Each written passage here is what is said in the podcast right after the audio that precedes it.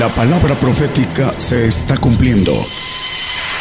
Conozca lo que Dios anuncia a su pueblo. Bienvenidos a su programa, Gigantes de la Fe. Gigantes de la Fe. Dios los bendiga, hermanos. Buenas noches. Saludamos a todos nuestros hermanos que nos escuchan y ven eh, en todo el mundo, en todas las naciones. Damos gracias a Dios por todos y siempre antes de compartir la palabra, siempre con fundamento en su misma promesa, rogamos al Señor porque su palabra corra, porque su palabra no regrese vacía, porque su palabra se siembre y fructifique en cada uno de los que oye. También subimos con la certeza de lo que dice la palabra, que donde que Él habita en medio de la alabanza y que donde dos están reunidos, congregados en su nombre, ahí está Él. Y con esa certeza cada uno de nosotros lo declara, el Señor, el Señor se mueve en medio de nosotros, el Espíritu de Dios se mueve en medio de nosotros porque así lo dice su palabra y así lo creemos y así en cada uno de los lugares donde nos están escuchando en este momento también el Señor el Señor está presente porque así lo dice su palabra. Vamos a compartir el día de hoy eh, un tema que se llama la predestinación, conforme a lo que dicen las escrituras de lo que es la predestinación. Es un tema muy importante, se habla mucho en los medios creyentes eh, de este tema y, es importante hablar de ello porque muchas veces por la misma, el mismo significado y debate que en los medios naturales se da, se, se desvirtúa, pero vamos a compartirlo a conforme a lo que dicen las escrituras. Vamos a Efesios 1:11. Dicen las escrituras, en él digo, en quien asimismo tuvimos suerte, habiendo sido predestinados conforme al propósito del que hace todas las cosas según el consejo de su voluntad. Partimos de de lo que nos interesa, predestinados, dice, predestinados conforme al propósito. ¿Qué cosa es predestinados de acuerdo a nuestro lenguaje natural español? Dice que es, es adjetivo que se aplica aquel cuyo destino ya está escrito. Pongamos atención en lo que dice el lenguaje humano. Dice que es la destinación que se determina con anterioridad a algo es la destinación con anterioridad que se hace de algo. Y desmenuzando el vocablo, predestinar viene, es una palabra compuesta, pre, antes, destinar es ordenar, determinar algo para algún fin o propósito. Es decir, que junta es determinar un propósito con anticipación. Eso es lo que quiere decir predestinar. Dice también que es dirigir un envío, un envío o, a una persona a determinado lugar. Eso también es predestinar. Y esto es importante, lo subrayo. Dice que es designar la ocupación o empleo en lo que ha de servir alguien. Y recordemos que dicen las escrituras en el Salmo, no lo ponga hermano, creo que es el ciento 2 eh, dice, el que anduviere en el camino de la perfección, ese me servirá. Empezamos con, el fin del, propósito y de la predestinación, el que anduviera en el camino de la perfección, porque dice que es designar a alguien eh, en la ocupación que ha de servir. Y la definición o interpretación gramatical de este vocablo en lenguaje en, el lenguaje humano confunde, es para confusión, es lenguaje terreno, eh, porque no se entiende la interpretación de esto conforme a las escrituras y no se entiende, no lo entienden los creyentes tampoco eh, eh, en la carne, porque dice que se han de entender espiritualmente. las, cosas de Dios se deben de entender espiritualmente, por eso se desvirtúa, se a veces oímos predicar y predicar con, fervor que eh, hemos sido predestinados y que ya estamos aprobados y que nosotros tuvimos la suerte y otros no y que Dios hizo acepción de personas y eso no es eso no es lo que dicen las escrituras acerca de la predestinación. Así eh, creen muchos que Dios predestinó unilateralmente al hombre para y que ya eh, está aprobado. Solo se tiene que mantener creyendo y, no es así. El, eh, la predestinación, entonces, tiene que ver con una ley que es importante para el hombre y es la ley del tiempo. La ley, la unidad de medida del hombre es tiempo, tiempo.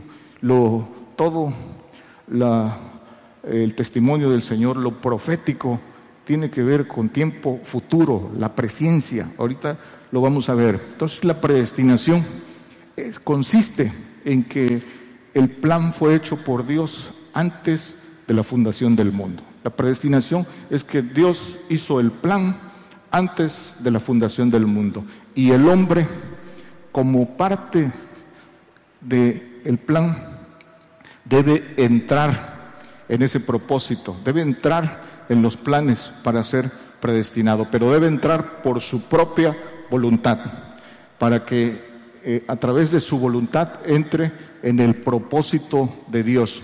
El consejo, dice este, el, texto que vimos, dice al último, el consejo de su voluntad. El consejo de su voluntad es el plan de Dios para el propósito, el plan de Dios para con el hombre. Eso es. Y el hombre, y eh, Dios quiere que el hombre descubra ese propósito. ¿Por qué? Porque está encubierto, así lo dicen las, escrituras. Efesios 1.9. Ese, ese propósito está encubierto en misterio. Así, así lo dicen las escrituras. Efesios 1.9 dice, descubriéndonos el misterio de su voluntad según beneplácito que se había propuesto en sí mismo. El misterio de su, de su voluntad. Dice que entonces que el propósito está en misterio y hay que descubrirlo. Y hay que descubrir cuál es esa voluntad de Dios. No, no solo se trata de conocerla, sino de descubrirla. Ese misterio nos es nos es manifestado a los que seguimos al Señor. Los que seguimos al Señor tenemos que experimentarlo para que a través de la experimentación lo podamos descubrir. Primera de Corintios 2.7. Dice el apóstol, mas hablamos sabiduría de Dios en misterio, la sabiduría oculta, la cual Dios predestinó antes de los siglos para nuestra, para nuestra gloria. La sabiduría, dice, de Dios que estaba oculta, estaba predestinada para eh, nuestros tiempos. La trajo el Señor, esta sabiduría, el Señor vino a descubrirla, vino a descubrir ese, ese camino y dejó el fundamento para, para que fuera descubierta, manifestada esa sabiduría a través de la revelación a apóstoles y profetas, el fundamento que dejó. Esa, esta, aquí lo podemos ver que dicen que lo que estaba predestinado era la sabiduría perfecta, esa sabiduría que contiene eh, los planes de Dios, pero que solo se puede entender espiritualmente. No puede caber en entendimiento humano. Si el hombre, si el creyente no tiene entendimiento espiritual, no puede, no puede entrar en su cabeza, no lo, no lo entenderá y si no lo entiende, pues no lo desea y si no lo desea, menos lo puede alcanzar. Tenemos entonces que eh, hacernos espirituales para poder descubrir ese misterio. Humanamente no se puede hay que hacerse espiritual y para eso hay que descubrir cómo podemos hacernos espirituales. Romanos 12.2. Y y antes de este texto, dice que, que esta, esta sabiduría, aquí quiero abundar, esta sabiduría oculta que es dado, que el Señor la descubrió y la dejó en el fundamento de apóstoles y profetas. Esa sabiduría oculta que está en misterio y que eh, el apóstol Pablo nos habla de ella. Esa sabiduría oculta dice que eh, está los tesoros de sabiduría en los tres misterios principales, que es, dice Colosenses 2, 2 en el misterio de, de Dios, del Padre y de Cristo, donde están escondidos los tesoros de sabiduría. Dice, para que sean confortados sus corazones, unidos en amor y en todas riquezas de cumplido entendimiento, para conocer el misterio de Dios y del Padre y de Cristo. El que sigue. Dice, cumplido entendimiento, en el cual están escondidos todos los tesoros de sabiduría y conocimiento, sabiduría perfecta, sabiduría de lo alto, para poder entender el propósito de Dios y cómo podemos nosotros ser predestinados. No hay predestinación eh, unilateral y arbitraria, directa. Tenemos que eh, eh, entrar. Romanos, Romanos 12.2 dice, y no os conforméis a este siglo, mas reformaos por la renovación de vuestro entendimiento para que experimentéis cuál sea la buena voluntad de Dios, agradable y perfecta para poder eh, entender, para poder descubrir el misterio de su voluntad, para descubrir que ese misterio de su voluntad dice que es agradable y perfecta. Hay que renovar el entendimiento. ¿Y qué es la renovación del entendimiento? Dice el apóstol en, Colosenses también, dice que renovemos el, el entendimiento por el conocimiento, por el conocimiento de Dios. Por el conocimiento de Dios nos vamos renovando. Dice que renovemos el hombre interior. Dice que dice el apóstol en 2 de Corintios eh, que mientras el, desgastemos el hombre viejo para que el hombre interior eh, vaya creciendo. Ese hombre interior que es el, el Espíritu de Dios en, en nosotros. Pero hay que desgastarlo y hay que renovarse a través del conocimiento de Dios, ese conocimiento que se tiene que ir descubriendo y eh, reformarse. el reformarse es reformar la estructura de pensamientos. Dice que nosotros eh, somos lo que pensamos.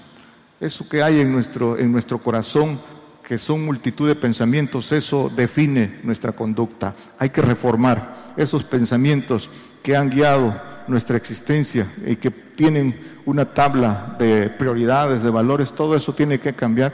Por eso dice, hay que reformarlo y hay que reformarlo a través del conocimiento de la sabiduría, de la sabiduría de Dios, porque sólo así se puede uno dar cuenta de, eh, de lo que el hombre cree importante, no, no lo es. Esta creación, esta creación fue hecha a semejanza de Dios, tripartita, cuerpo, alma y espíritu. Hay en este, en este envase eh, dos espíritus, el alma y el espíritu libre.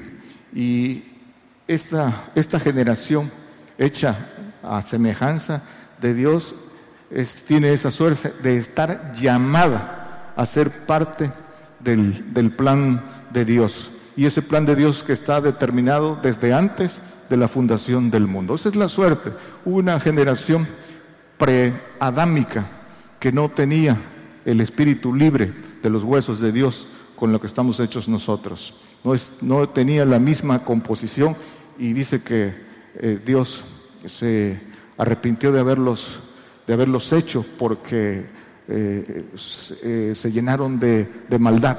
El diablo los hizo como quiso y fueron esa generación fue destruida y esta generación es la que tiene la suerte de estar llamados a ese plan de Dios. Dice que los propios ángeles creados quisieran esta suerte, esta suerte que nuestra eh, creación, esta creación a imagen de Dios tripartista tiene, pero hay que tomarla. Génesis 1.26 dice, hagamos al hombre, no lo pongo hermano, ya lo conocemos, solo para confirmar lo que estamos diciendo, que somos una generación que eh, estamos hechas a semejanza y el propósito dice que hecha a semejanza para que señoree.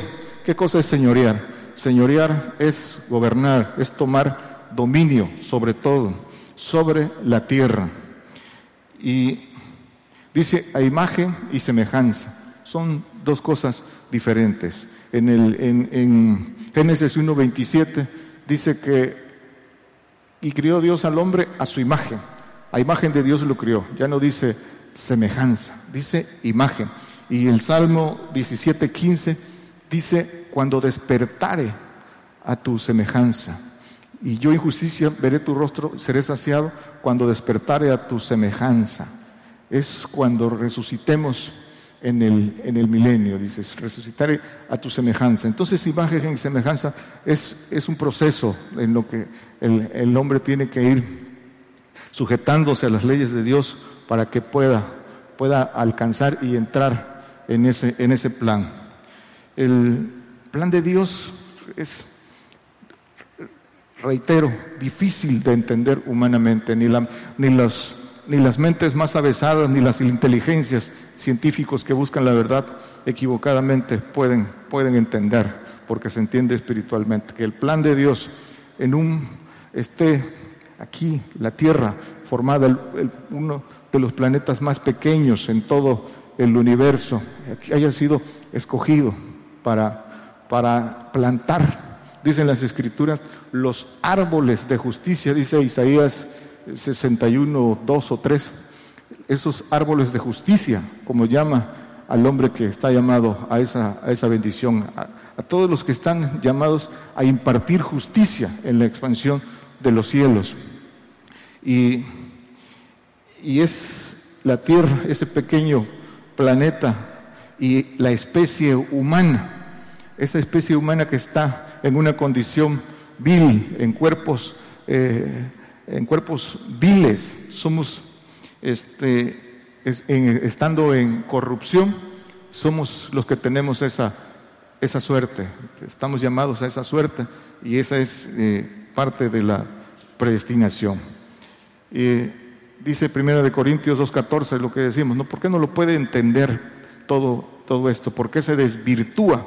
¿Por qué desvirtúan lo que es la predestinación? Porque dice que el hombre animal no percibe las cosas que son del Espíritu de Dios, porque le son locura y no las puede entender, porque se han de examinar espiritualmente, no las puede entender, no puede entender la predestinación, por eso la desvirtúa y se sienten eh, predestinados, escogidos y ya aprobados. ¿Cuál es? Este es el, tiene que descubrir el plan de Dios. Pero mientras el hombre no se haga espiritual y esté metido en sus propios planes, no podrá descubrirlos. ¿Cuáles? Los planes del hombre no son los planes de Dios. Los planes de Dios no son los planes del hombre. ¿Cuál es el plan del hombre? El plan del hombre es nacer, crecer, reproducirse, es tener una, eh, estudiar, trabajar, tener una familia, tener bienes y después eh, reposar y gozarse de lo que, de lo que trabajó. Ese es el plan eh, limitado y, y, en lo que está ligado el hombre. Dice Eclesiastés 9:9. Dice, y el plan, y el plan del diablo, este es el plan del hombre, y el plan del diablo a través del plan del, del, hombre es robar su alma. Ese es el plan del diablo, robar el alma del hombre. Por eso dice que es ladrón. Dice, goza de la vida, hablando del plan del hombre, goza de la vida con la mujer que amas todos los días de la vida de tu vanidad. Vanidad no es, no sirve. Que te son dadas debajo del sol todos los días de tu vanidad, porque esta es tu parte en la vida y en tu trabajo con que te afanas debajo del sol. Dice, goza la mujer y tu trabajo, los días que te han sido dados, porque esa es tu parte.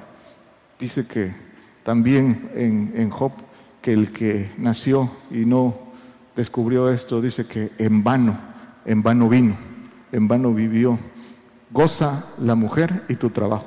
¿Cuántos creyentes, y no estamos hablando de incrédulos, de creyentes, cumplen esto? ¿Y cómo? Y aún todas las cosas en su, en su fe humana, todo lo que piden tiene que ver con esto. Piden para esto, piden para la armonía y felicidad de su familia, piden bienes, piden que no les falte trabajo, piden todas estas cosas que no tienen que ver absolutamente nada con el propósito de Dios. Todas estas cosas dice que buscando la justicia de Dios, buscando el reino y su justicia, todo lo demás viene por añadidura. Pero primero el reino y su justicia. Y, y se puede, por eso dice que el hombre no sabe pedir, porque pide fundado en esto. Necesita seguir al Señor, necesita seguir al Señor para entrar en, la, en el conocimiento de la verdad, para que la pueda caminar. El plan de Dios es mucho más grande. El plan de Dios es la formación de una nueva criatura, de una criatura divina, de una criatura con naturaleza divina. Eso es lo que llaman las escrituras la nueva criatura. Eso es el centro del plan de Dios para con el hombre. Decíamos entonces que eh, necesitamos conocer nuestra constitución, nuestro, necesitamos conocernos a nosotros mismos. No nos conocemos a nosotros mismos, no conocemos a Dios y mucho menos conocemos el plan de Dios. Estamos hablando del hombre eh, natural, del hombre que solo se queda en su fe humana y no busca a Dios en, esta sabiduría perfecta. Tiene que conocerse a sí mismo, que por qué, por qué manifiesta ciertas conductas, por qué ciertas, por qué vienen luchas, por qué todo lo que encierra la manifestación de lo espiritual. tiene que entender que no hay lucha contra carne ni sangre y que no hay nada que no venga sin causa. Pero tiene que conocerse a sí mismo, tiene que conocer que, en esa constitución de cuerpo, alma y espíritu, que este, en esos dos espíritus que tenemos, hay dos simientes. La simiente del diablo, que está en la carne, que domina el alma está en corrupción, que ese espíritu humano está cautivo, y otro espíritu, que es el espíritu libre de Dios, que está en nuestros huesos, pero que está cortado. Fue cortado ese vínculo espiritual con Dios y, no nos movemos en el Espíritu de Dios. Estamos llamados dentro del plan de Dios a recuperar ese vínculo de Dios. ¿Y cuál es, y cuál es el vínculo para volver a, a ser espirituales? Para que cuando resucitemos, resucitemos en ese espíritu vínculo de Dios, que es el espíritu libre de los huesos. Dice que el vínculo de la perfección, ¿cuál es? El vínculo de la perfección es la caridad, es el amor. ¿sí?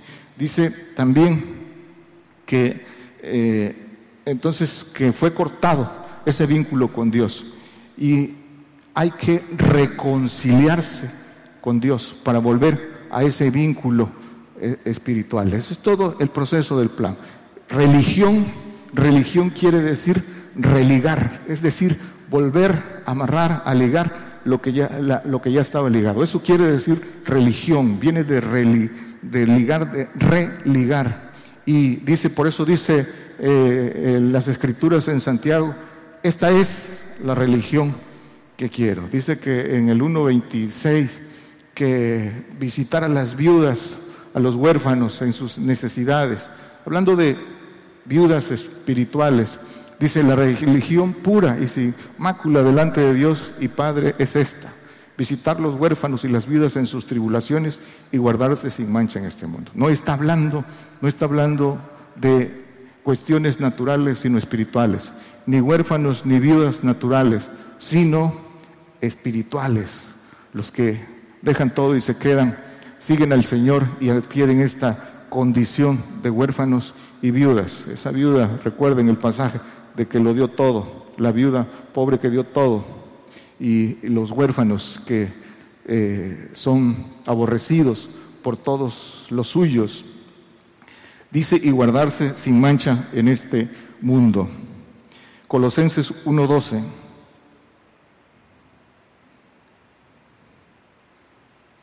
Dando gracias al Padre que nos hizo aptos para participar de las, de suerte de los santos en los. Primer paso, estamos hechos a imagen y semejanza, somos tripartitas.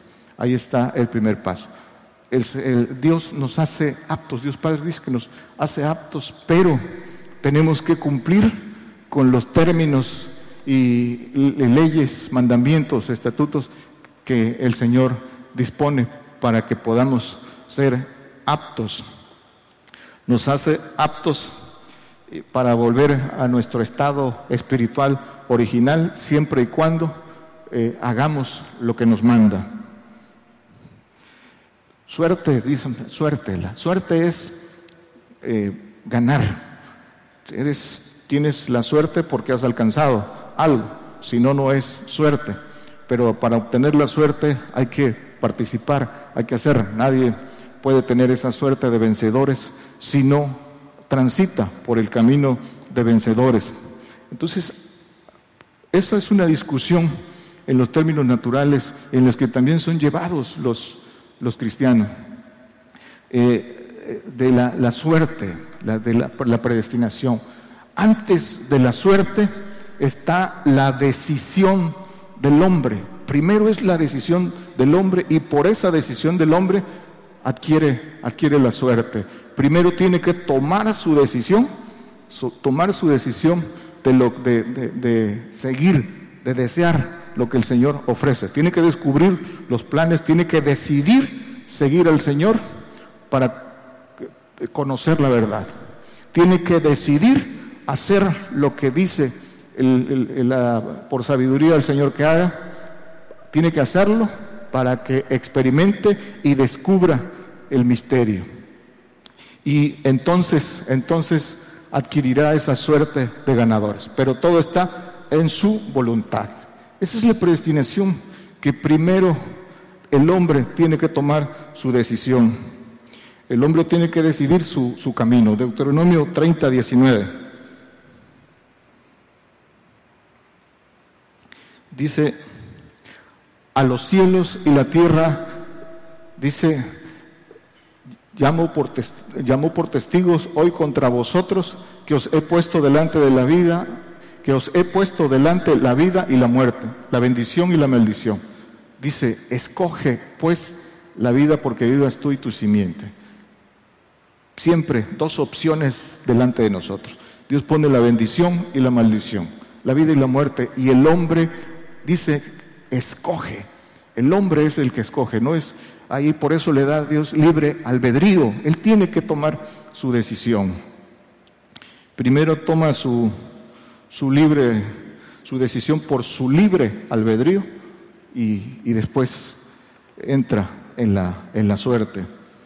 Entonces el plan de Dios es la predestinación o la predestinación es el plan de Dios. ¿Y cuál es ese plan de Dios? Es que es la selección la selección del hombre para ese cuerpo que ella, las escrituras lo llaman cuerpo de Cristo, iglesia. Dice que es una iglesia pura y sin mancha. Es el hombre que a través de una obediencia eh, total, a través de ser fiel, de conservarse fiel, a esa fidelidad verdadera, esa fidelidad de su pacto de perfección, eh, alcanza a, ser parte de ese cuerpo de gobernación que es la iglesia, que es cabeza, dice, de ese, ese, ese cuerpo llamado a gobernar. Eso es lo que está seleccionando Dios a través de ese plan ya predestinado. Y ese, eso es la oportunidad que tenemos. Esa es la oportunidad que tenemos. Para eso nos es dada la, la vida. También está eh, en segundo término, esta es la parte principal, la nueva criatura, que es parte del cuerpo de gobernación, un cuerpo de administradores, parte del gobierno, que también estarán en, en, el reino eh, este, como administradores, ayudando en ese gobierno. Y un pueblo, un pueblo santo, un pueblo santo que habite con vida eterna en el reino de, en el reino de Dios. Ese pueblo santo también, aquellos que siguieron al Señor y que hicieron pacto con sacrificio, que derramaron su sangre, ese pueblo santo está, está, también en este plan siendo seleccionado. Y dentro del plan también, porque eh, Dios quiere que todos los hombres sean salvos, no quiere que nadie, nadie se pierda y dentro del plan también da la oportunidad a que nadie se pierda. El que creyere y fuere bautizado será salvo. El que fuere fiel hasta la muerte será salvo. Que se mantenga fiel. Porque nadie, nadie eh, se perderá sin tener oportunidad de creer y confesar al Señor. Entonces el Señor Jesucristo vino a anunciar las buenas nuevas, el, el plan de Dios, el Evangelio. Y ese plan de Dios que es que vino el Señor a anunciarlo en misterio. ¿Para qué? Dice Romanos 16, 25 y 24. Ese el Evangelio, que son las buenas nuevas que trajo el Señor. Y al que puede confirmar según mi Evangelio, el Evangelio de Jesucristo, y la predicación de Jesucristo según la revelación del misterio encubierto desde tiempos eternos. El misterio del Evangelio. ¿Para qué? El que sigue Dice más manifestado ahora. A nosotros también nos es manifestado por las escrituras de los profetas, según el mandamiento del Dios eterno, declarado a todas las gentes para que obedezcan a la fe, para obedecer a la fe. Nosotros recibimos, esa suerte está delante de nosotros. Ahí está la suerte delante de nosotros y, de nosotros, pero nosotros tenemos que tomarla, obedeciendo, ¿cómo? Obedeciendo a la fe, si no, ¿para qué, para qué queremos tanto conocimiento? ¿Para qué conocer, queremos conocer los planes de Dios? Peor es conocerlos y desecharlos. Dicen las escrituras que mejor hubiera sido no conocerlos. Efesios, primera de Pedro 1.20. dice, hablando del plan, ya ordenado de antes de la fundación del mundo, pero manifestado en los postrimeros tiempos por amor de vosotros. Dice que ordenado antes de la fundación del mundo y manifestado ahora a nosotros en nuestros tiempos. Primero el plan, luego el hombre. El Señor dejó su divinidad y se humilló porque el plan estaba, estaba determinado. Por eso dice el Señor, eh, nadie me quita la vida, yo la pongo de mí mismo, porque es voluntario.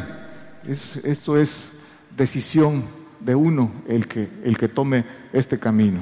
Y algo importante también, que se, a veces se mezcla, se mezcla con esa, con esa suerte, con esa predestinación para todos, la de elección. El Señor también para, esta, para cumplimiento de su plan levanta lo que llaman las escrituras vasos de elección. Vasos de elección, eh, apóstoles y profetas los levanta para cumplimiento del plan. Los levanta, da revelación para que ellos a su vez la manifiesten y se pueda eh, eh, multiplicar el conocimiento de ese propósito. La Biblia los llama vasos de elección. Hechos 22, 14. Hay una, hay una diferencia. Dice, y él dijo, el Dios de nuestros padres te ha predestinado, dice al apóstol Pablo, para que conocieses su voluntad y vieses aquel justo y oyeses la voz de su boca. Eso al, apóstol Pablo dijo, vaso útil me es este. Voy para que le muestre cuánto, dice, debe padecer por mi nombre. También dice que lo eligió para abrir los ojos de los gentiles, predestinado para que conociese su voluntad. Esos son los vasos de elección. Por eso el fundamento es apóstoles y, y profetas. Y el apóstol Pablo, ¿qué cosa hizo? Al igual que todos los profetas que fueron llamados por línea directa de Dios, Pablo dijo, ¿qué quieres que haga, Señor? Y lo, y lo hizo. Igual con todos los profetas que tienen un llamamiento directo. Nuestro ministerio es de, profeta. el hermano Daniel fue llamado como profeta y nosotros, delante de nosotros, se puso esa suerte de conocer esa, esos misterios revelados que solo apóstoles y profetas. Nosotros los conocemos por manifestación y el que quiere lo ha, lo ha experimentado, lo ha recorrido. Muchos con más tiempo, otros con menos, pero ahí está. Y tenemos esa, dice que merced de profeta, porque el Señor cumple su palabra. Delante de nosotros hay algo muy grande y el Señor por su misericordia y porque lo más importante para Dios es el cumplimiento de su palabra, primero como testimonio, nos los dio a nosotros. Se levanta este grupo que inicia hace más de 32 años, para testimonio de todos los gentiles. Y después, en el tiempo, en los plazos que tiene establecido el Señor, lo abre para que todos, eh, este, esta, lo que Él quiere, eh, que ha revelado, se conozca por medio de profeta, porque ese es el fundamento establecido. Nosotros lo hemos tenido delante, pero hay que tomar la suerte para entrar en esa predestinación. Efesios 1.4.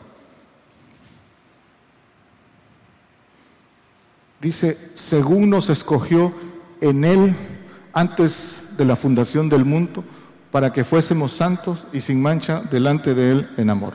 Santos y sin mancha. Son dos, dos clasificaciones diferentes. Sin mancha es el cuerpo de Cristo, es el, el, perfecto, es el llamado a ser hijo legítimo de Dios.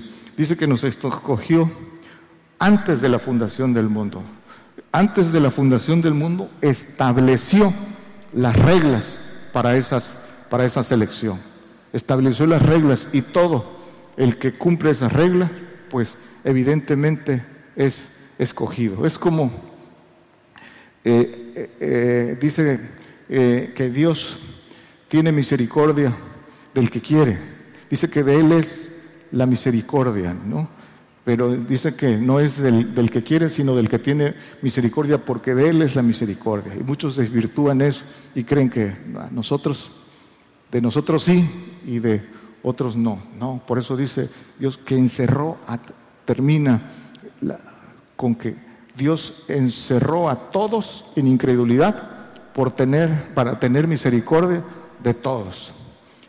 Tampoco por decisión de Dios encerró a todos en incredulidad. Los encerró en incredulidad por desobediencia del primer padre. ¿no? Al no creer lo que le había dicho, Dios, creerle al diablo, todos fuimos encerrados en incredulidad. Y por misericordia de Dios nos da la oportunidad de romper esa incredulidad que es la naturaleza del hombre animal. Es como un salón de clases. Todos, eh, el maestro dice, pues quiere que todos pasen, pero no todos pueden pasar. Pasa el que se esfuerza, el que cumple con las normas. Así Dios establece las reglas, lo que hay que cumplir para poder eh, aprobar y estar en esa predestinación. Entonces, nos eh, hizo las reglas y después viene la, selección. Dice Hechos 17, 26 y, y 27, dice que de una sangre ha hecho todo el linaje de los hombres para que habitasen sobre la faz de la tierra y les ha prefijado el orden de los tiempos. Esa es la ley fundamental el tiempo. El hombre tiene un tiempo. La tierra tiene un tiempo. Esa es la ley que no se puede, que no se puede borrar. La ley del tiempo. Por eso lo profético depende del tiempo, la predestinación del tiempo y los términos de la habitación de, de ellos. Primera de Pedro 1.2.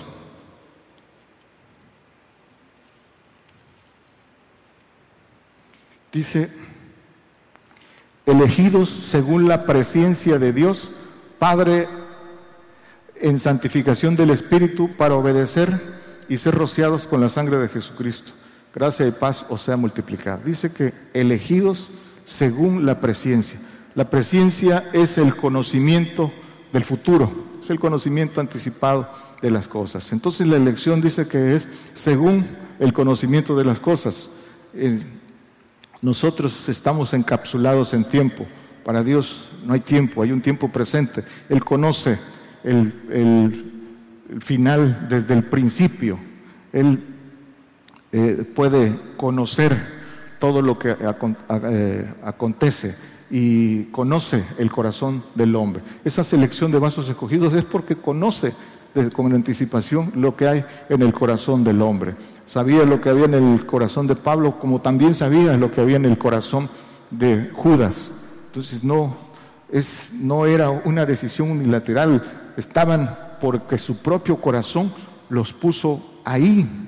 Eh, la presencia es precisamente conocer el, futuro elegidos para obedecer a la fe. Lo vimos en que en eso, para eso nos es manifestado y anunciado el misterio del, Evangelio, para obedecer. Grave cosa es conocer y no obedecer. Efesios 1.5. Esto también es importante para que eh, no pueda haber confusión. Dice, habiéndonos predestinado para ser adoptados hijos por Jesucristo, asimismo, según el puro afecto de su voluntad. El Señor Jesucristo en ese camino ordenado nos adopta, dice como hijos, hijos adoptivos a través de su espíritu, pero ser hijos adoptivos predestinados porque es porque es necesario en el orden de las cosas primero ser hijo adoptivo para poder estar en la antesala de ser hijo legítimo, que es el llamado a reinar, el hijo legítimo, el hijo adoptivo. Es un proceso, no es el propósito ni es la meta, sino es un medio para llegar a ser hijos eh, legítimos. Nadie que conozca estas cosas tiene que poner su mirada, su mirada en el propósito, debe conocer para esto, el, predestinado para ser adoptados hijos porque es eh, un tránsito, necesita el hombre primero ser, recibir la santificación el Espíritu del Señor, si es digno de Él, y seguir caminando a lo, a lo que sigue. Romanos 8, 29, en ese tránsito que estamos, del que estamos diciendo, primero hijos adoptivos. Porque a los que antes conoció, también predestinó para que fuesen hechos conforme a la imagen de su Hijo, para que Él sea el primogénito entre muchos hermanos. La suerte, la predestinación de primogénito. Y dice que el primogénito entre el primero en todo es el Señor Jesucristo. Y vino a darnos ejemplo para que entremos en esa eh, primogenitura, en ese carácter de hijo legítimo. Dice, por eso dice que el, Señor a todos los que le, recibieron les dio potestad de ser hechos hijos de Dios, hijo legítimo, primogénito. Pero también las escrituras para nuestra enseñanza nos, nos, nos, manifiestan que por qué cambia el hombre su, su, su primogenitura, por qué le cambió Esaú por un plato de lentejas.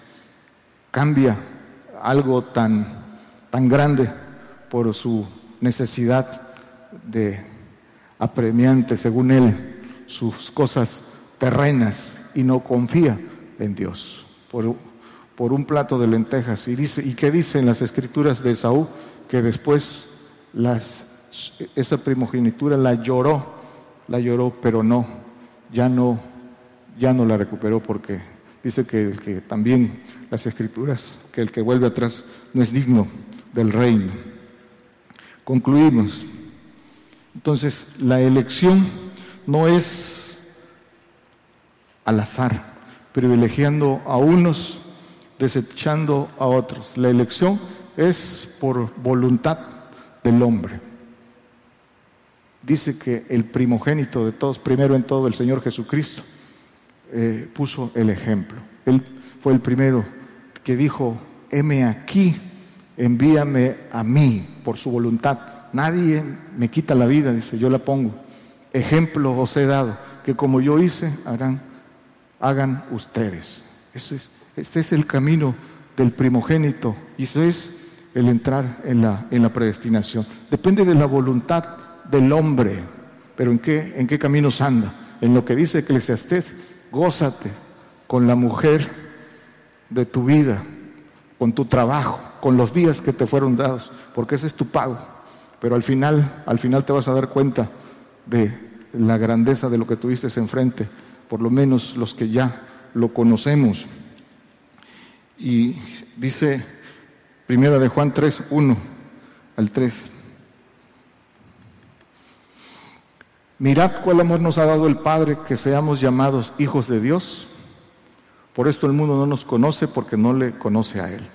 Esto es lo que por amor el Padre nos ha dado por el Señor Jesucristo. Ser hijos de Dios, que es ese, esa figura que llama hijos de Dios, que son eh, las nuevas criaturas, para, hablando del que alcance con naturaleza divina, ángeles todopoderosos. Eso es eh, el llamado. El que sigue dice, muy amados, ahora somos hijos de Dios en promesa y aún no se ha manifestado lo que hemos de ser. Todavía. Pero sabemos que cuando Él apareciere seremos semejantes a Él porque le veremos como Él es. Esto que vemos y que creemos que somos, esto no es lo que somos. Y el 3. Y cualquiera que tiene esta esperanza en Él, si tenemos esta esperanza, dice que se purifica como Él también es limpio. Pues andemos en ese camino de limpieza pues, para que eh, lleguemos a la purificación. Dice que todo se purifica con qué? Con fuego, con fuego. Por eso viene, es la última prueba, requisito, prueba de fuego, que todo todo se prueba con fuego, pero también es, dicen las escrituras que no todo resiste el fuego. Estamos caminando para prepararnos a resistir el fuego o beberemos la copa indignamente. El hombre, el creyente, es el que decide. Segundo de Pedro 1.4. Dice, por lo cuales nos son dados preciosas y grandísimas promesas para que por ellos fueses hechos participantes de la naturaleza divina, habiendo oído de la corrupción que está en el mundo por concupiscencia. Dice las preciosas y grandísimas promesas, las que nos son dadas, dice por el Padre, eh, porque así está predestinado en el plan de Dios que seamos hechos participantes de la naturaleza divina, que seamos hechos como el ángel de Jehová, como el Señor Jesucristo. Esa es la grandeza. ¿Quién con mente humana puede entender eso? El que no se procure, procure la gracia, procure ir creciendo espiritualmente, caminando, tomando lo que el Señor ofrece, cumpliendo, cumpliendo lo que, lo que pide no puede entender esas grandísimas y preciosas promesas de gloria. Eh, en nosotros, en nuestra decisión, está. Lo que el Señor promete es muy grande. No lo dejemos pasar. Dios le bendiga. Por el día de hoy hemos conocido más de la palabra profética más permanente que alumbra como una antorcha en un lugar oscuro hasta que el día esclarezca y el lucero de la mañana salga en vuestros corazones. Esta ha sido una producción especial de Gigantes de la Fe.